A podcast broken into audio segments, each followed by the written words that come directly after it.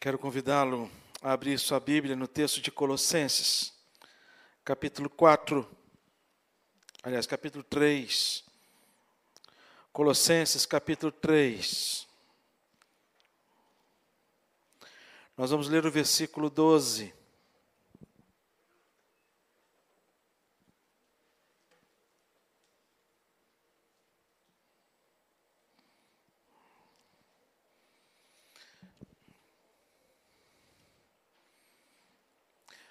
Nós iniciamos nesse mês de janeiro, no culto da manhã, uma série de mensagens que tem como tema mudanças espirituais.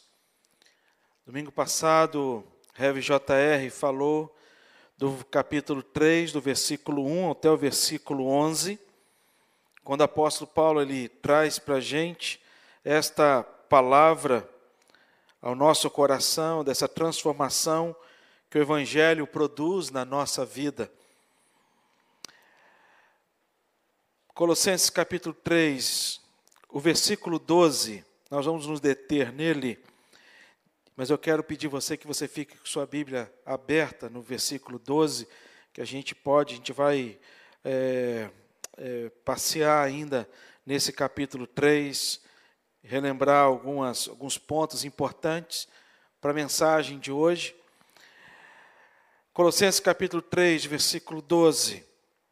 Revesti-vos, pois, como eleitos de Deus, santos e amados, de ternos afetos de misericórdia, de bondade, de humildade, de mansidão, de longanimidade. Oremos. Pai, de maneira muito especial, pedimos que o Senhor fale ao nosso coração, na instrumentalidade do Teu Santo Espírito, Pai Pedimos a Deus que esta palavra ela fique gravada no nosso coração e possa produzir efeitos positivos para nossa alegria, mas acima de tudo para honrar e glorificar o teu nome.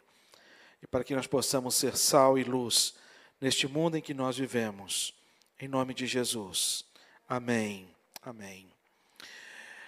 Queridos, a palavra que o reverendo Everaldo trouxe na domingo passado foi para a gente se despir, despir da velha roupagem, uma roupagem que atrapalha a nossa vida espiritual.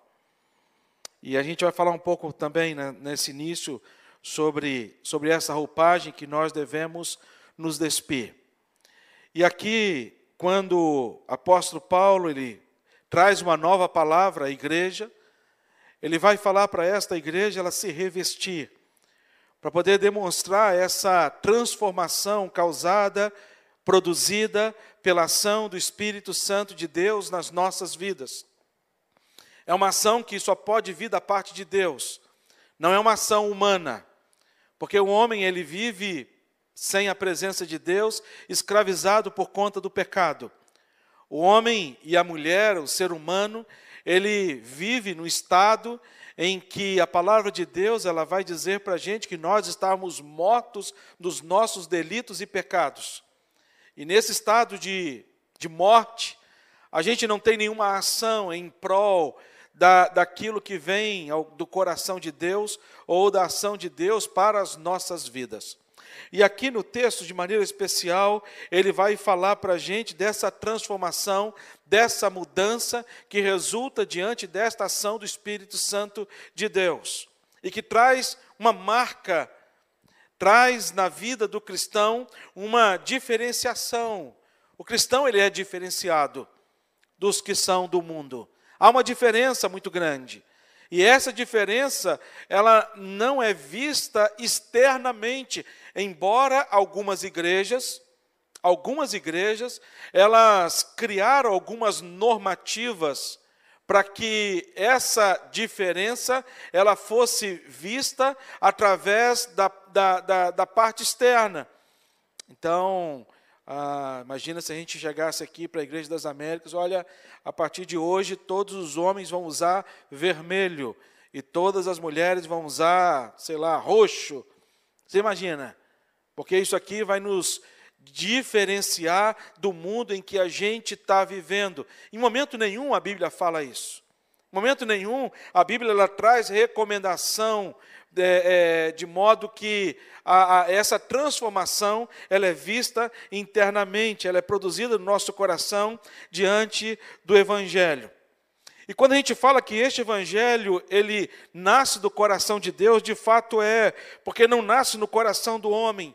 Este evangelho, ele procede do céu. Por isso que Jesus ele vai dizer, olha, permanecei em Jerusalém, até que do alto sejais revestidos do alto. Jesus fala para a sua igreja: ó, não comecem a igreja sem a presença do Espírito Santo de Deus. Ele vem do alto e não da terra. O Evangelho é concebido na eternidade e não no nosso tempo, porque é através da ação, do, do, da, da ação de Deus Pai, Deus Filho e Deus Espírito Santo. Por isso que o apóstolo Paulo em Romanos ele vai dizer no capítulo 1, versículo 16: Pois não me vergonho do Evangelho, porque é o poder de Deus para a salvação de todo aquele que crê, primeiro do judeu, também do grego. Este evangelho é uma é um é o dínamos, é um dinamite, é o poder de Deus, onde vidas são transformadas. Vidas que a gente nem nem passava pela nossa cabeça a possibilidade dessas vidas serem transformadas. Eu tenho realizado o projeto missionário já a longa, desde o meu início de ministério, desde quando eu me formei e fui pastor na primeira igreja presbiteriana em Vila Velha. E desde lá a gente tem realizado projetos missionários, tanto dentro da igreja, como também voltado para o sertão. Eu tenho de ordenado 20 anos, então são 20 anos que a gente tem promovido ações missionárias. No início do meu ministério, eu realizava ações missionárias com adolescentes. Fazia projeto de, de verão, quando projeto de férias, quando todo janeiro nós viajávamos 15 dias com um ônibus ou dois ônibus cheio de adolescente, eu, minha esposa, minha família, e íamos para um campo da Junta de Missões Nacionais. E eu ligava para a junta de missões na época e perguntava para a junta qual era o campo mais carente. Não importava onde.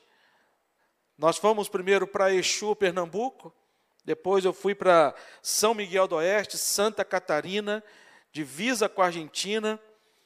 O primeiro projeto marcou muito a minha vida, porque a gente foi para esse projeto quando. E primeiro projeto, e a gente, sem saber eu era secretário sinodal de UPAS, de União Presbiteriana de Adolescentes, e a gente, o meu, meu sínodo era de, pegava igrejas de Guarapari até Linhares, então era uma região muito grande, Colatina, Grande Vitória inteira. E a gente não sabia quem, quem ia participar do projeto conosco. A gente abria inscrição e os adolescentes se inscreviam. Interessante que dois fatos me, me marcaram muito diante desses projetos missionários que eu realizei. Dois, duas experiências me marcaram de transformação de vida. A primeira foi com o seu Gilmar, lá de Guarapari, pai da Fabrícia. Fabrícia era um adolescente, fazia parte da diretoria. E a Fabrícia, ela falou assim, pastor, pede papai para mim poder ir no projeto. Eu falei assim, olha filho, pede você, seu pai. E um certo dia, o seu Gilmar me ligou. Eu não conhecia seu Gilmar. Seu Gilmar não pertencia à igreja presbiteriana, ele não pertencia a uma igreja evangélica. E as filhas, as três filhas e a esposa eram da igreja presbiteriana. Mas as filhas só podiam ir na igreja presbiteriana se fosse na igreja dele um domingo. Então as filhas tinham que ir um domingo na igreja dele, no outro domingo eles tinham, elas tinham a permissão de ir na igreja presbiteriana. E aí o seu Gilmar me ligou certo dia, e ele falou assim, ah, pastor David, isso aqui é o Gilmar, pai da Fabrícia. Eu só quero dizer uma coisa. Eu falei assim, ô, seu Gilmar, como é que vai o senhor? Não, eu quero só dizer uma coisa para o senhor. O senhor não vai levar minha filha nem para Exu, nem para os quintos dos infernos. O senhor entendeu? Aí eu falei assim, seu Gilmar, tu desligou o telefone. Eu falei assim, é, simpático, né? um cara comunicativo. Aí eu participei, dois dias depois, numa reunião lá em Guarapari, na primeira igreja presbiteriana de Guarapari, uma reunião da diretoria, e a Fabrícia estava. E a Fabrícia chegou para mim e falou assim, ai, Heavy, liga para o papai, pede papai para mim ir. Eu assim, eu? Você está louca? Conversei com teu pai ontem. Teu pai estava meio bravo, não sei porquê. Mas eu falei com ela, Fabrícia, a autoridade espiritual sobre a sua vida é seu pai. Esquece, você não vai. E ela de novo, pastor, por favor. Eu falei assim, ó, vamos fazer o seguinte, vou ligar. E se ele disser não é não, acabou? Ok, combinado. Liguei.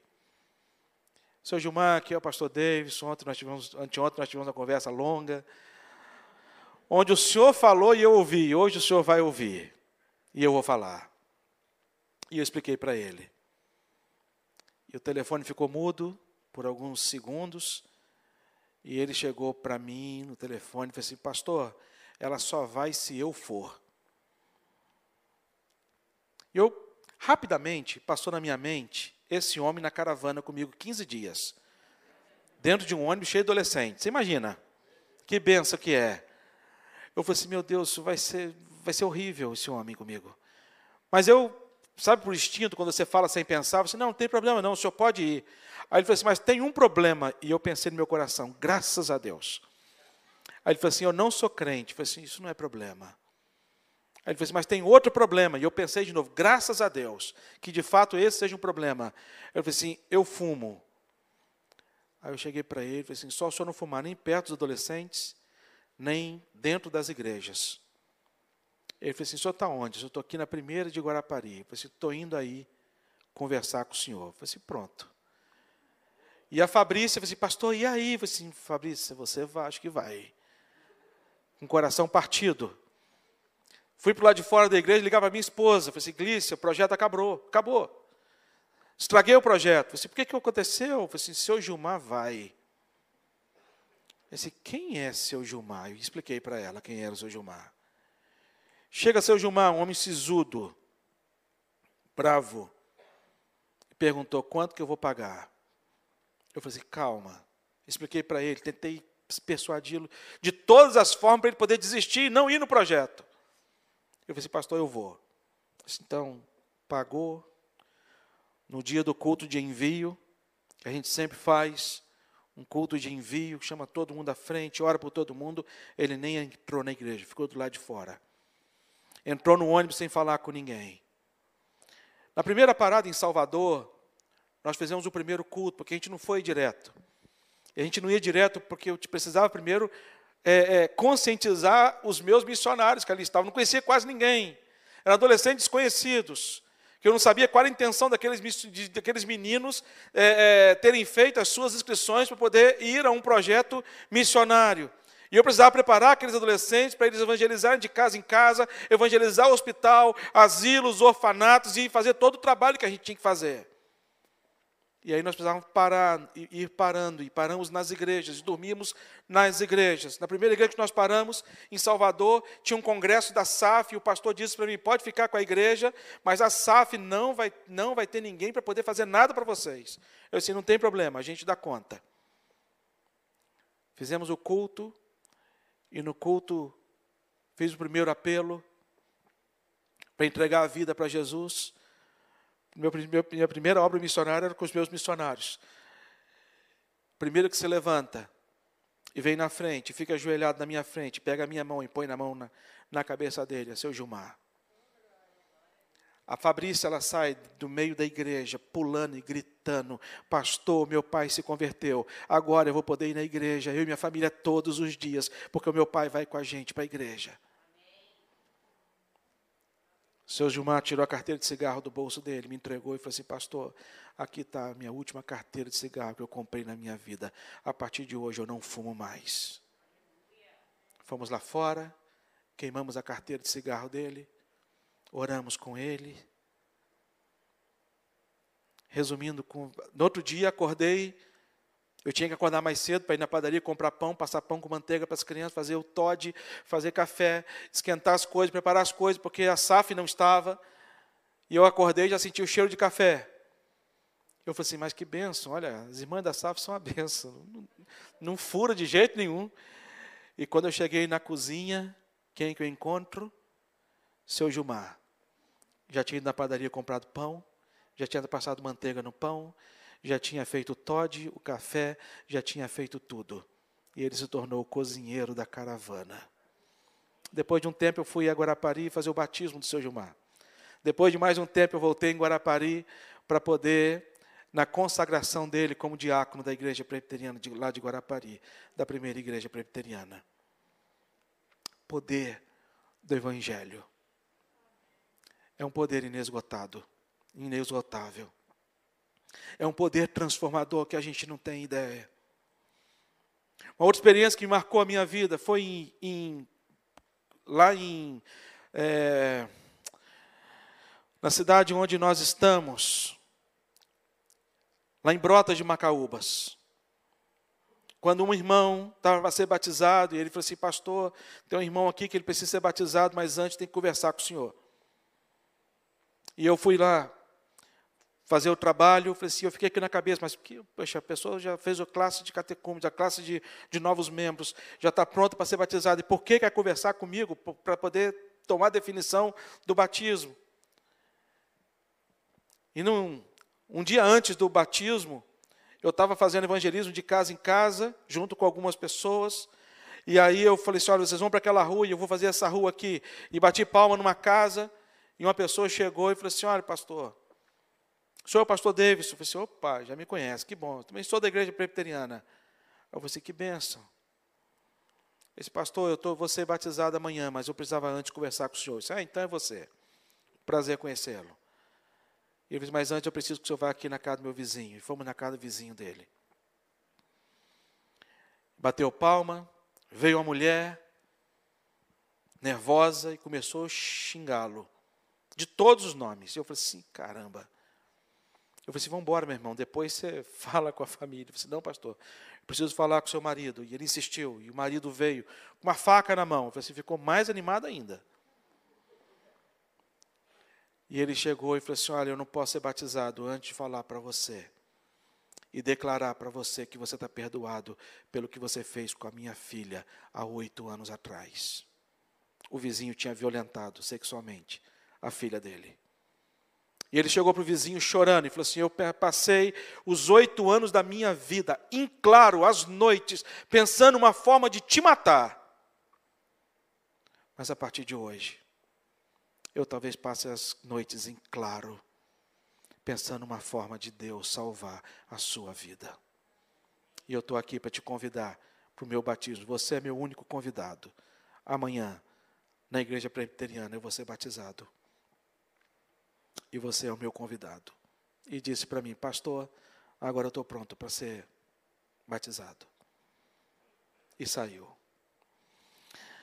Quando a gente olha para este versículo, pois o Evangelho, não me vergonho do Evangelho, porque ele é o poder de Deus para a salvação de todo aquele que crê, primeiro judeu, também o grego, porque o evangelho é o dinamite de Deus, onde vidas elas são de fato transformadas, onde famílias são salvas, onde cidades são erguidas das cinzas. Porque o poder não vem do homem, não é um poder transformador do homem, porque se fosse um poder transformador do homem, nós não teríamos condições de mudar nada na nossa vida e na nossa existência e no curso da nossa vida, no destino da nossa vida. O mais maravilhoso que o Evangelho o Evangelho, ele age de maneira mais, mais maravilhosa na nossa vida, não é apenas a ação que o Espírito Santo de Deus, ele age no coração das nossas vidas, nos transformando, mas muito mais do que isso. O Evangelho, ele altera o destino da nossa alma. Por isso que o apóstolo Paulo ele vai dizer desta transformação o evangelho ele tem que causar na vida de todos nós. Por isso que o apóstolo Paulo ele vai trazer uma palavra à igreja de Colossos. Ele vai dizer para os cristãos de Colossos, meus irmãos, parem de brincar de evangelho. Ele vai dizer para a igreja de Colossos, meus irmãos, parem de brincar de ser igreja. A gente está vivendo num mundo que o mundo cada dia é pior. Nós estamos vivendo num mundo onde a igreja ela está se, ela está tomando forma do mundo. E não foi por isso que Cristo instituiu a igreja. Cristo instituiu a igreja para que a igreja se tornasse modelo para este mundo que a gente vive. E aí eu paro e pergunto para você: qual a diferença da igreja para o mundo? Uma vez eu fui num encontro de pastores aqui na Igreja Batista do Recreio. E o pastor começou a, na sua, no início da sua palavra, ele começou a perguntar para a gente com respeito a, a diferenças do mundo entre a igreja. Ele começou a fazer essa diferenciação e perguntar para a gente. E ele perguntou, e a pergunta eu faço também para vocês. Por exemplo, ele chegou para a gente e perguntou: no mundo tem fofoca? Qual a resposta? Sim. E na igreja? Hum. E começou. E foi. Depois de muitas perguntas, ele perguntou: qual a diferença? Talvez é o que o apóstolo Paulo está falando aqui para essa igreja de Colossos. Igreja de Colossos, para de brincar de ser igreja. Assumam diante de Deus a responsabilidade que vocês têm diante de Deus e do mundo. Assumam diante de Deus a responsabilidade do chamado de Deus para o seu coração. Abre os seus ouvidos espirituais. É isso que a palavra de Deus está dizendo.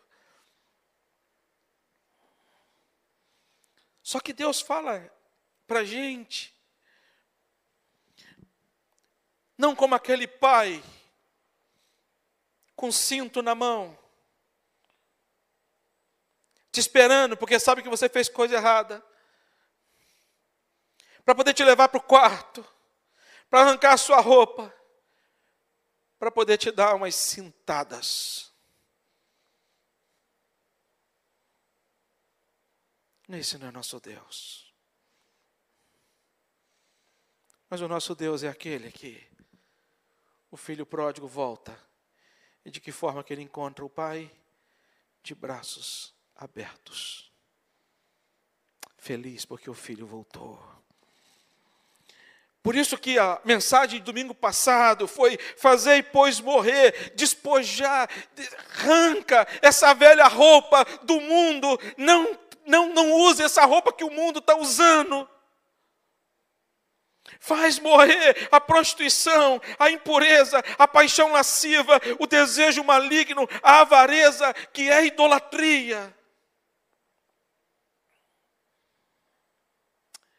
Eu enfrentei uma circunstância na minha vida certa vez.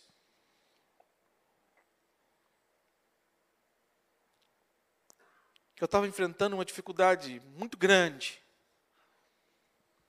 E aí eu estava no gabinete da igreja, e por conta dessa dificuldade de relacionamento, e eu falei assim, gente, eu não posso pregar sobre isso, eu não posso pregar sobre aquilo, não posso pregar, não posso pregar. Poxa vida, eu não estou podendo.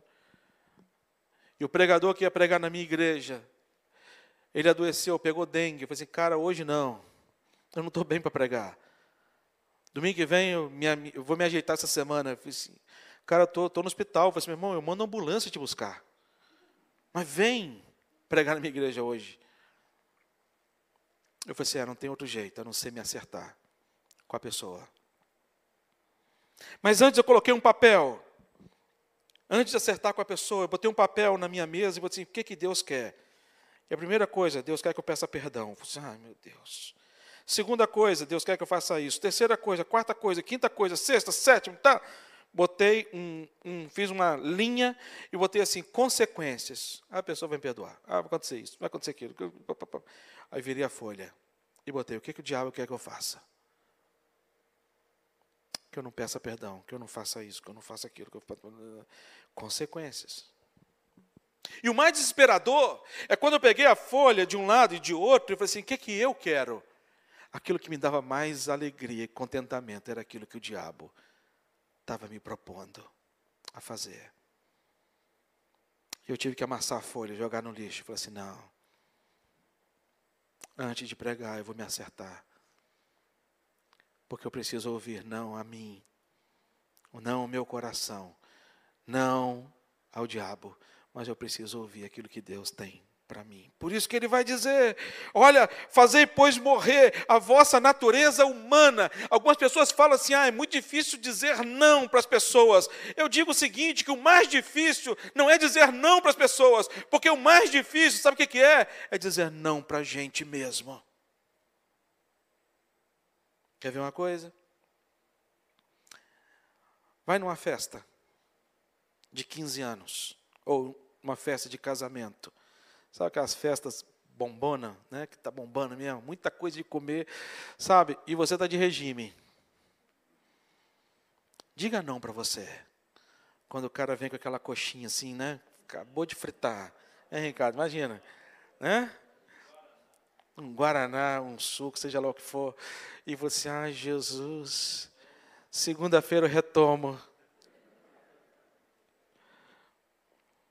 Ele vai dizer ainda mais retire as vestes, a ira, a indignação, a maldade, a maledicência, a linguagem obscena do vosso falar, e aí por diante.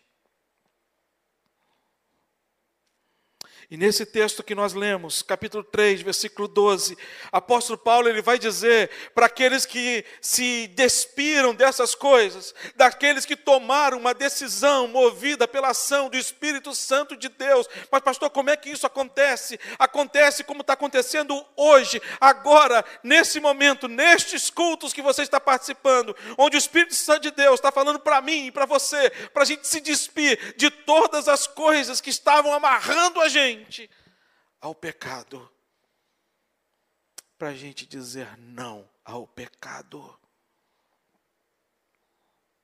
Aí você pode dizer, mas pastor, não, nós não vamos continuar sendo pecadores? A plenitude a gente vai viver somente aonde, irmãos? Só? Só na glória. Então, 100% aqui a gente não vai conseguir viver. Mas deixa eu perguntar uma coisa a vocês.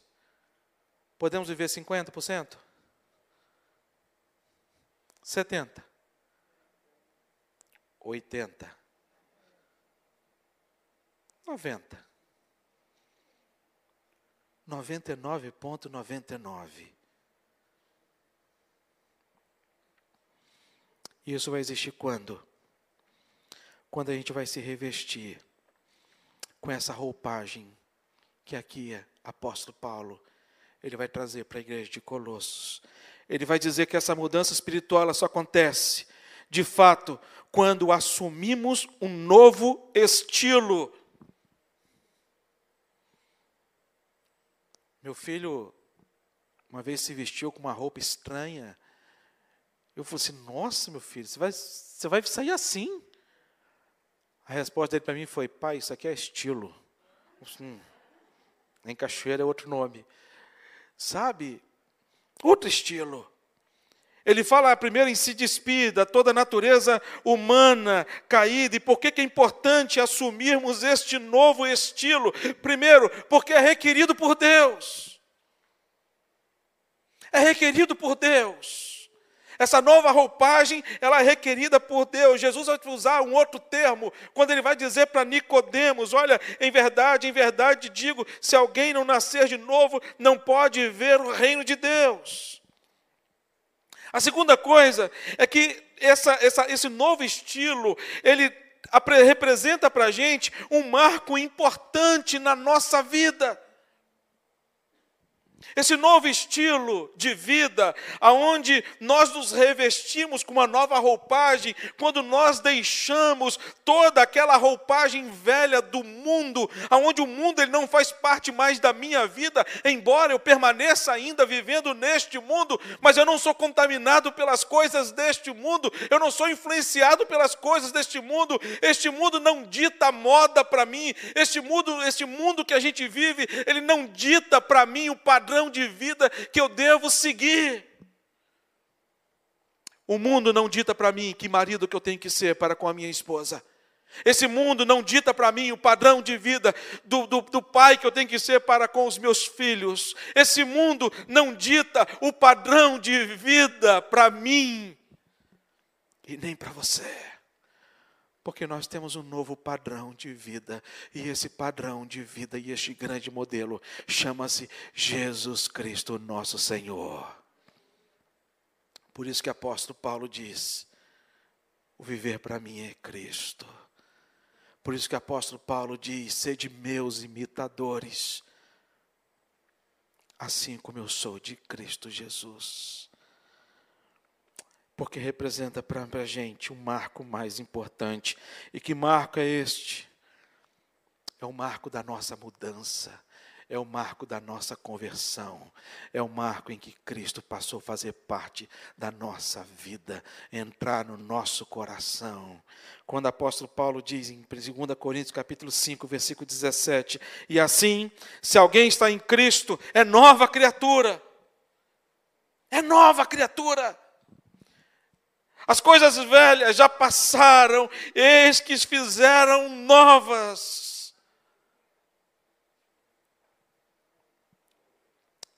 Em Cachoeiro, quando eu era adolescente, não muito tempo atrás, diga-se de passagem, cabelo branco aqui, não engana. Tinha uma banda chamada Banda 7.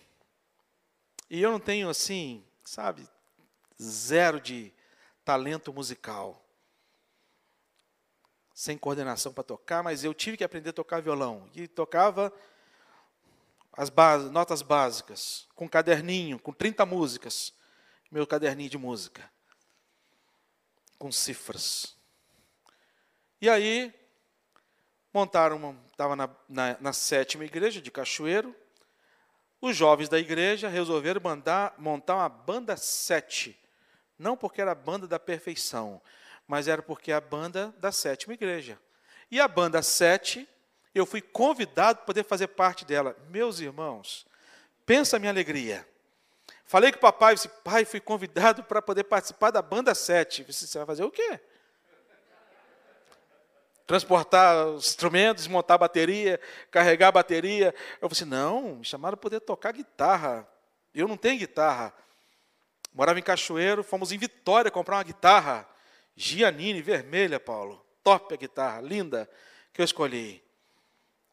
E aí, fomos no primeiro ensaio. Aí eu falei assim, mas conversando com o pessoal, mas por que, que vocês me convidaram para fazer parte dessa banda? Eu disse, Deus, porque a banda é sete. Nós tínhamos seis integrantes. E não tinha mais ninguém na igreja para convidar para poder compor a banda para poder completar o número sete. Fica a banda sete, da sétima igreja, sete integrantes. Ah, tá ótimo. Eu me senti muito honrado pela notícia.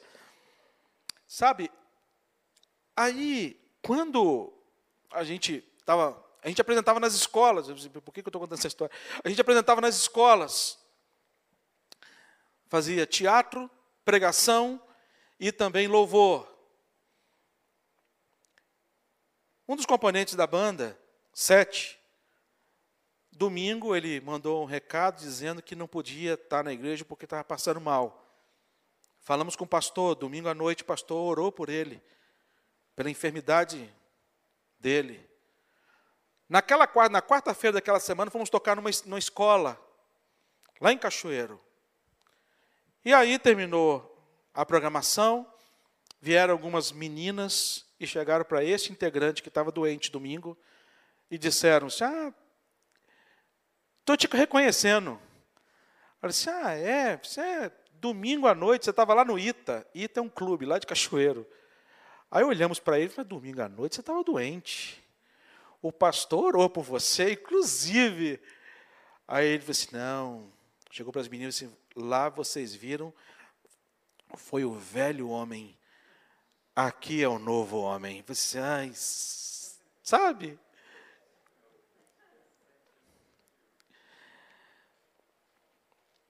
Representa um marco importante na nossa vida quando o apóstolo Paulo ele vai dizer: revestivos, pois. Segunda coisa que a gente aprende é que a mudança espiritual ela só acontece de fato quando entendemos que fomos alcançados por Deus. E ele vai dizer para a gente: revestivos como eleitos de Deus. Existe um uniforme para os eleitos de Deus. Existe um uniforme para os eleitos de Deus em que eles são reconhecidos aonde eles estiverem.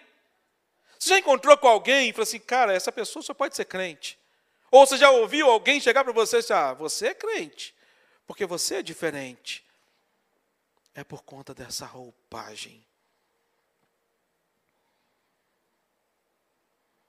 E quando a gente fala dessa, desse momento e dessa ação de Deus, eu disse para vocês que essa ação é de Deus, a iniciativa, quando ele vai dizer como eleitos de Deus, a iniciativa foi de Deus. Quando João capítulo 15, versículo 16, ele vai dizer: Não foste vós que escolhestes a mim, pelo contrário, eu vos escolhi a vós outros. O critério não foi humano, Há dois domingos atrás, nós colocamos na liturgia um texto de Deuteronômio, capítulo 7, versículo 6 e versículo 8, que Paulo, ele fez essa leitura desse versículo. Quando aqui em Deuteronômio Deus vai dizer para o povo de Israel: Porque tu és povo santo do Senhor, teu Deus. O Senhor teu Deus te escolheu para que fosse seu povo próprio de todos os povos que, que, que há sobre a terra. E o que mais me, me impressiona diante desse texto, me apaixona diante da palavra de Deus e por Deus, é o fato de Deus dizer: Não vos teve o Senhor afeição. Deus nos escolheu não porque a gente era bonito, não porque a gente era formoso, não porque a gente era moreno, ou branco, ou pardo, seja lá o que for. Não porque a gente era brasileiro, porque Deus é, é, é brasileiro, Deus não é brasileiro. Deus não nos escolheu por conta da afeição. Deus não nos, não nos escolheu porque nós éramos mais numerosos do que qualquer povo, porque eres o menor de todos os povos. Por que, que Deus nos escolheu.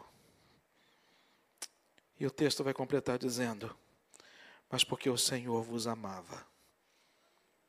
É por isso que você foi alvo do amor, da graça de Deus e da misericórdia de Deus. E o mais maravilhoso diante de tudo isso é que essa mudança, ela, é, é, é, essa mudança espiritual só acontece de fato quando entendemos que fomos alcançados por Deus e acontece com quem e quando Ele quer. Quem e quando? Eu fico imaginando algumas histórias bíblicas. Por exemplo, o ladrão na cruz. Não seria mais fácil Deus tê-lo alcançado na sua infância? Ou na sua juventude? Quando eu olho a história da mulher que foi pega em flagrante adultério, Será que não seria mais fácil, teria sido mais fácil para a vida dela se ela fosse, tivesse sido alcançada antes de todos os atos e fatos que ocorreram na vida dela? Mas o texto me, se apresenta como de fato ele está apresentado justamente para trazer para mim, para você, que Deus ele age em quem ele quer e quando ele quer. E por isso eu quero trazer uma mensagem ao meu ao seu coração.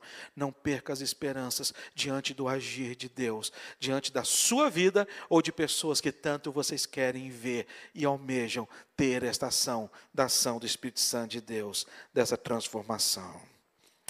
Terceiro e último lugar.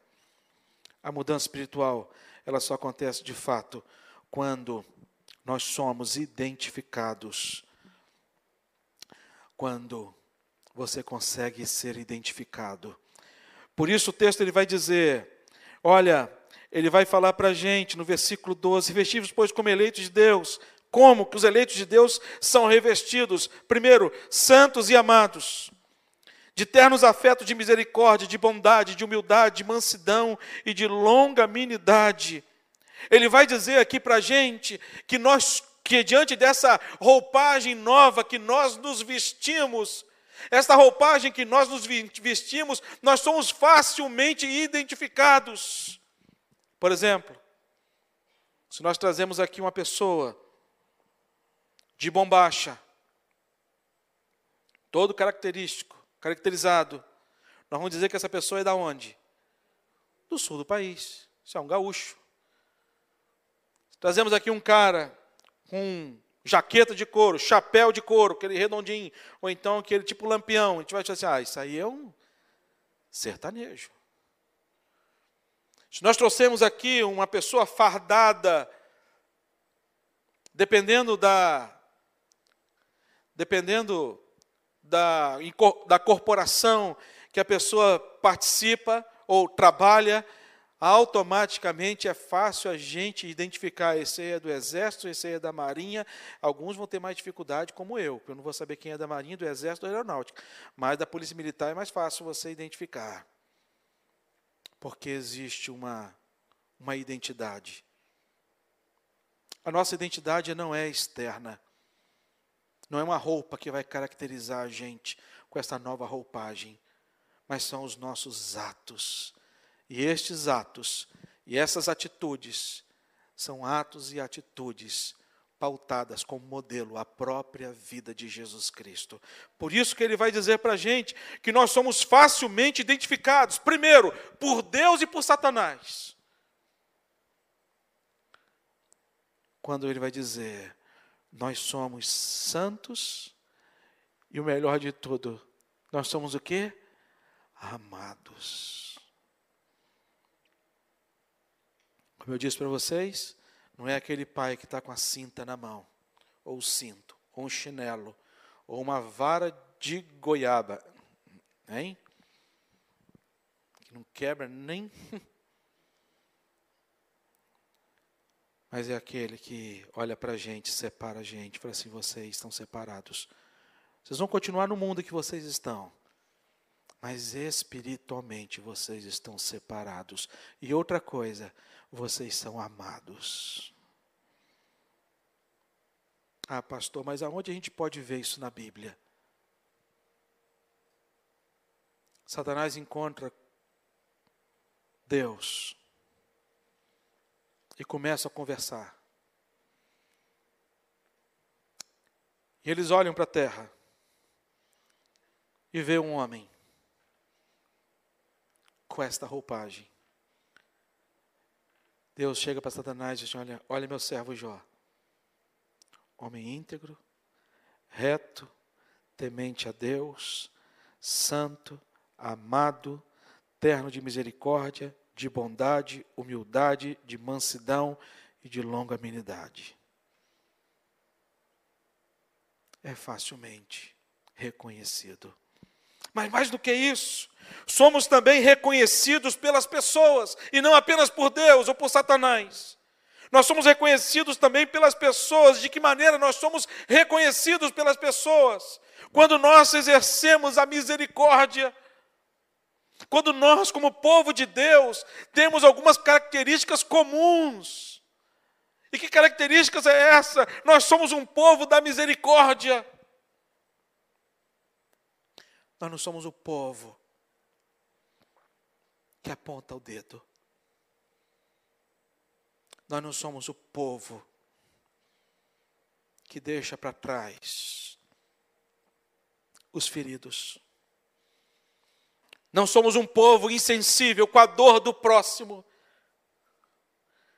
mas somos um povo misericordioso. Quando a gente vê um irmão que cai, a gente é o primeiro a estender a mão e falar assim: vamos, vamos caminhar.